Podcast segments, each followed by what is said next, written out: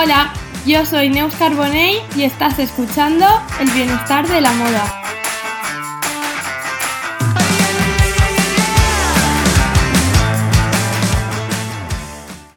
Bienvenidos y bienvenidas a este nuevo episodio.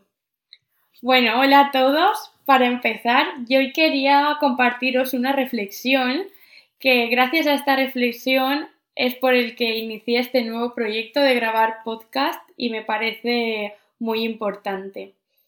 Esto se remonta a la semana pasada, que yo estaba en el sofá, pues pensando en mis cosas y descansando, y me pasó por la cabeza que hoy era el Blue Monday, el día más triste del año, o así está catalogado, y me vino una reflexión a la cabeza. Yo la verdad que me vienen muchas reflexiones a la cabeza porque le doy bastantes vueltas a todo, pero nunca me lo apunto. Esto no sé si porque vi que era importante o porque me gustó cómo lo enfoqué, me lo apunté en un papel. Y lo tenía guardado y yo digo, algo haré con esto, grabaré un vídeo para Instagram con tomas o algo, o en una foto, o pensé a lo mejor hago un reel. Y cuando inicié este proyecto, gracias a esta idea, se me ocurrió que podía iniciar este proyecto, dije, es el texto perfecto para empezar. Entonces, bueno, como el episodio de hoy trata de este tema, creo que es muy bueno iniciar este episodio leyendo la reflexión que yo tuve para que también vosotros sepáis de la idea inicial que nació el episodio de hoy. Entonces os lo voy a leer y dice así. Hoy es el Blue Monday, catalogado como el día más triste del año. Me parece curioso la manera que tiene el fast fashion de enfocar los bajones de la sociedad. Y me los imagino diciendo, ¿es el día más triste del año? Pues que compren más.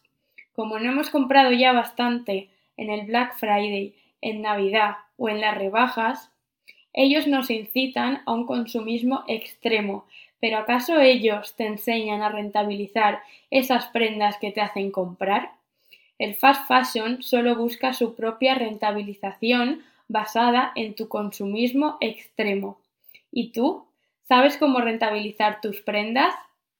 Bueno, esta fue la reflexión que yo escribí y bueno, para empezar la charla creo que lo más importante es saber de dónde ha salido el Blue Monday y bueno, esto salió por primera vez de un profesor de escuela de psicólogos de la Universidad de Cardiff llamado Cliff Arnay y creó una fórmula matemática con la que él decía que esa fórmula determinaba el día más triste del año. Las causas para construir esta fórmula eran pues que nosotros, la sociedad, teníamos facturas pendientes que pagar de Navidad, eh, estamos a la espera de cobrar el sueldo de enero desesperados, eh, hace frío, anochece muy pronto, nos hemos hecho 10.000 propósitos de año nuevo muy difíciles de cumplir. Y él decía que todas estas causas hacían ahí una nube de tristeza en la que este lunes era el lunes más triste del año, que por cierto, no sé si lo he dicho, es el tercer lunes de enero de todos los años. Bueno, os tengo que decir que esta fórmula matemática actualmente eh, carece de base científica, por lo que no es una realidad que hoy es el día más triste del año. Y bueno, pasó el tiempo y más adelante volvió a retomar esta idea una agencia de comunicación llamada Porter Novelli.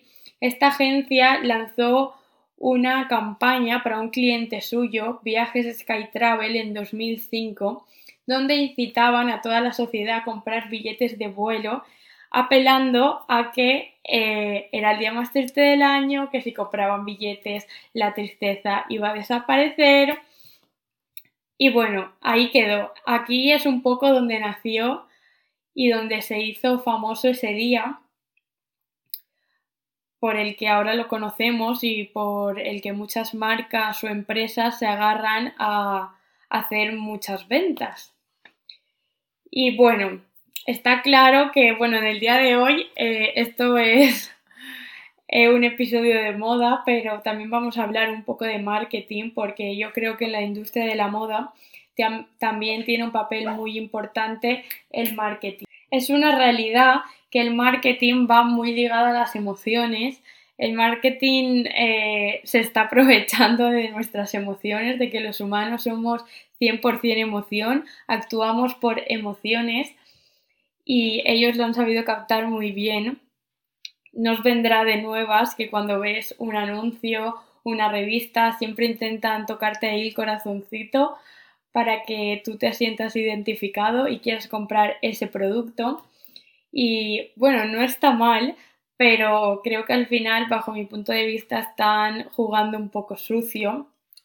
Y bueno, en este caso de hoy, por ejemplo, juegan con la tristeza, con la emoción de la tristeza y nos dicen que si tú te compras eso ya no vas a estar triste. Y bueno, estamos viviendo una, una fiebre consumista que en un principio, por ejemplo, en el Black Friday te lo venden como que todo lo que vas a comprar son gangas, sea el precio que sea. Lo compras por 5 euros, por 100 o por 200, es una ganga porque es el Black Friday. Y bueno, y hoy el Blue Monday te lo venden como que es una alegría, estás comprando alegrías porque estás comprando para estar alegre, porque tú estás triste, ya ellos te identifican como que tú estás triste, te, estés o no, es esa la realidad. Y bueno, creo que estamos eh, pasando por la comercialización de las emociones y cada vez estoy viendo que va a más en todos los aspectos. Y bueno, lo que yo quería hoy venir a decir aquí es que el consumismo, esto no deja de ser consumismo, y el consumismo no da la felicidad. Que te compres eso no te va a dar la felicidad porque lo que ellos quieren que sintamos es un alivio puntual de la tensión o de la tristeza o del mal día que tenemos o de cualquier emoción y que comprando eso se te va a ir. Pero eso no es una realidad porque el consumismo no te cura nada. En, algún caso, bajo mi punto de vista, lo único que puedo curar algo es las relaciones humanas eso sí que es sana, pero una compra mm, que está envuelta de consumismo y materialismo mm, no te va a sanar ni te va a curar nada. Y por otra parte, también os quería hablar de un tema, y bueno, es que el episodio de hoy no puede ser más completo porque os he hablado de marketing. Ahora os voy a hablar un poco de psicología y de salud mental y vamos a terminar el episodio hablando de moda. Es un episodio muy, muy eh, largo y, pero creo que el tema es que se necesitaba hablar de todos estos puntos. ¿Y qué os voy a contar de la psicología?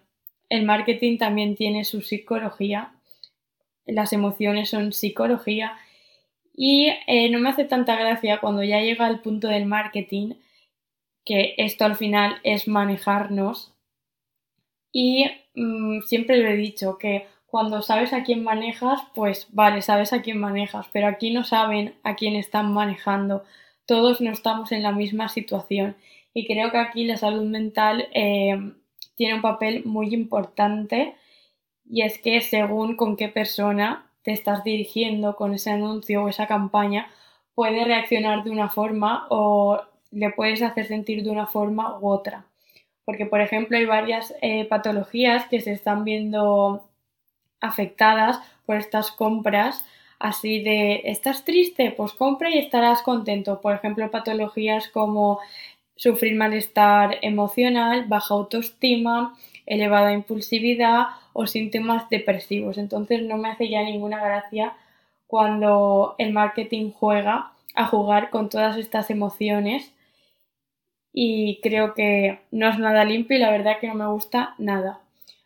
Pero bueno, como primer punto, os diría que la tristeza eh, nace de nosotros, forma parte de nuestra vida, de, nuestro cuerpo y tenemos que saber gestionarla y ya está, no hay que eh, querer tener una vida idílica que vemos en las redes sociales a todas horas. Creo que eso tampoco está haciendo ningún bien y no es nada sano y forma también parte de todo esto sí que veo que hay influencers que ya están mostrando su vida tal cual es y eso me gusta mucho porque no nos tenemos que sentir mal si nuestra vida no es 100% felicidad porque es que nunca va a ser 100% felicidad porque la tristeza también está dentro de todo este juego y no es malo estar triste porque como digo yo muchas veces, gracias a que a lo mejor algún día estás triste, por eso luego valoras mucho más los días de felicidad.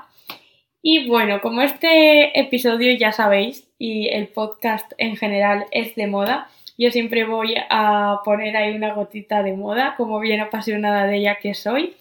Y bueno, hoy os quería contar que igual que está el marketing, igual que está la psicología, tenemos la moda y en la moda tiene un gran poder para eh, potenciarnos cosas y poder subirnos el estado de ánimo. Al igual que os digo que la tristeza hay que aceptarla y saber gestionarla mejor, también os digo que la moda nos brinda muchas, muchos trucos o muchas prácticas que podemos utilizar para subir el ánimo en vez de, de acabar en el consumismo extremo, que es lo que ellos quieren. Y bien, hoy te vengo a hablar de una técnica que probablemente es, la técnica preferida y es la colorimetría.